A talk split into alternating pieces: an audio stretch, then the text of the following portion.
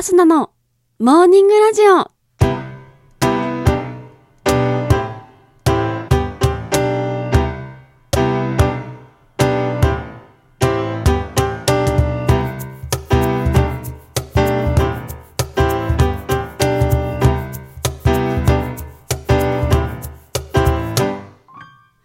皆さんおはようございます。そして本日12月13日月曜日、お誕生日のあなた、おめでとうございます。この番組はバイオリン弾きのアスナがあなたの今日一日が少しでも楽しくスタートできるようお手伝いをする番組となっております。今日のお天気や一日をワクワク過ごせるお役立ち情報などお話をしてまいりますどうぞ最後までお付き合いお願いいたします。それでは今日も早速お天気のコーナーから参りましょう。本日12月13日のお天気です。北日本や北陸では雲が広がり、雨の降るところが多いでしょう。ところにより雷を伴う見込みです。また非常に強い風が吹くところもある予想です。猛吹雪や吹き溜まりによる交通障害、暴風、高波に警戒してください。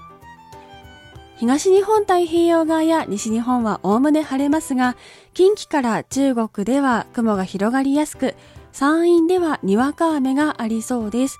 南西諸島は雲が広がり雨が降りやすいでしょう。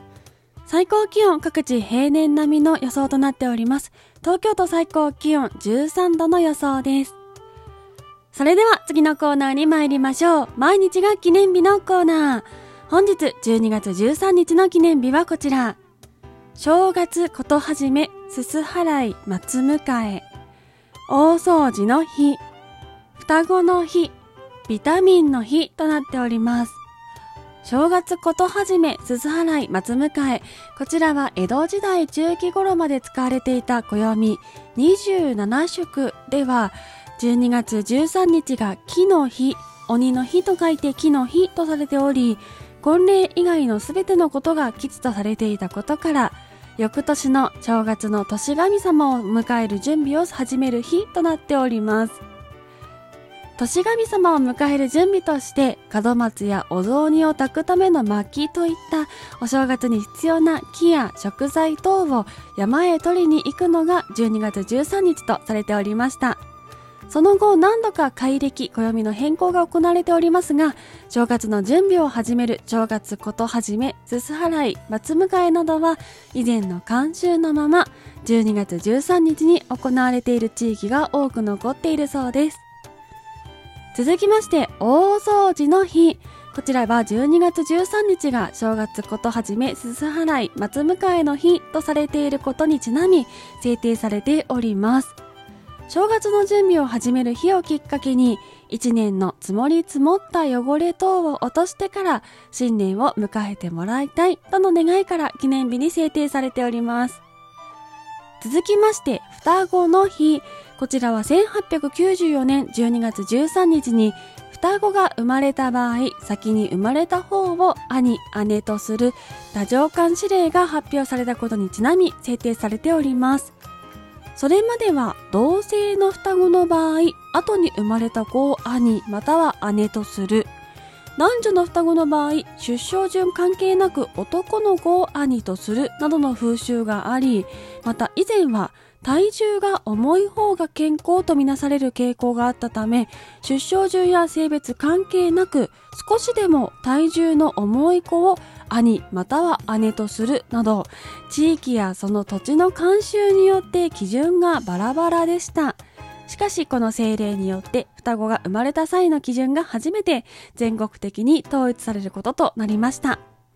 続きまして、ビタミンの日。こちらは農芸科学者鈴木梅太郎博士が米ぬかから活気を予防する栄養素を発見し、その成分にオリザニンと命名したことを1910年12月13日に開かれた東京科学会で発表したことにちなみ制定されております。鈴木梅太郎博士がオリザニンを発見した翌日にポーランドの科学者カシミール・フンク博士も同じ栄養素を発見。その栄養素が生命に欠かすことのできないものであることから、ビタ、生命、アミン、必要な有機化合物の意味合いでビタミン B1 と命名し、国際学会に発表しました。オリザニンとビタミン B1 は同じ物質であり、新栄養素の発見は鈴木博士の方が早かったものの、国際学会への発表はフンク博士の方が早かったため、ビタミンの名称が世界的に定着することとなりました。その他本日12月13日は美容室の日、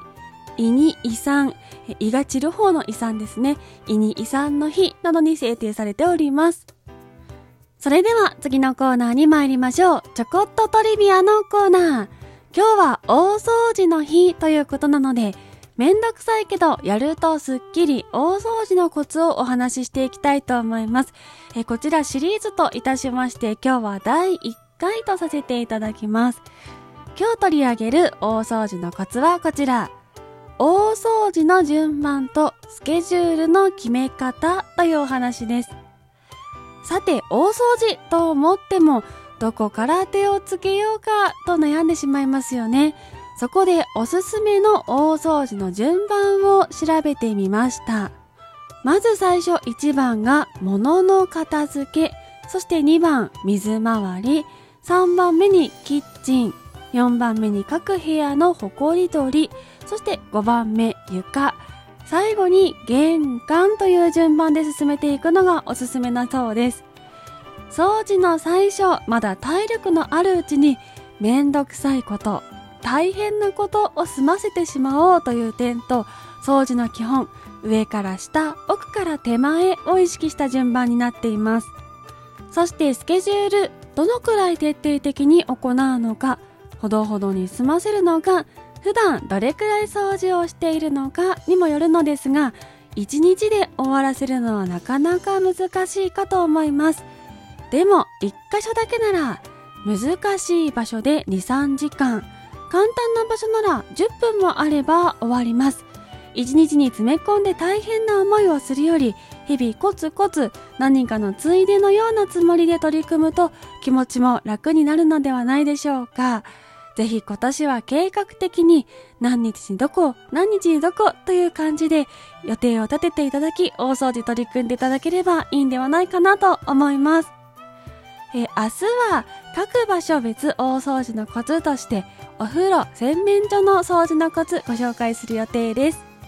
ということで本日のモーニングラジオお別れの時間が近づいてまいりました。この番組は平日毎朝6時半に更新しております。ぜひ番組ポチッとフォローしていただきまして、また明日のに会いに来てください。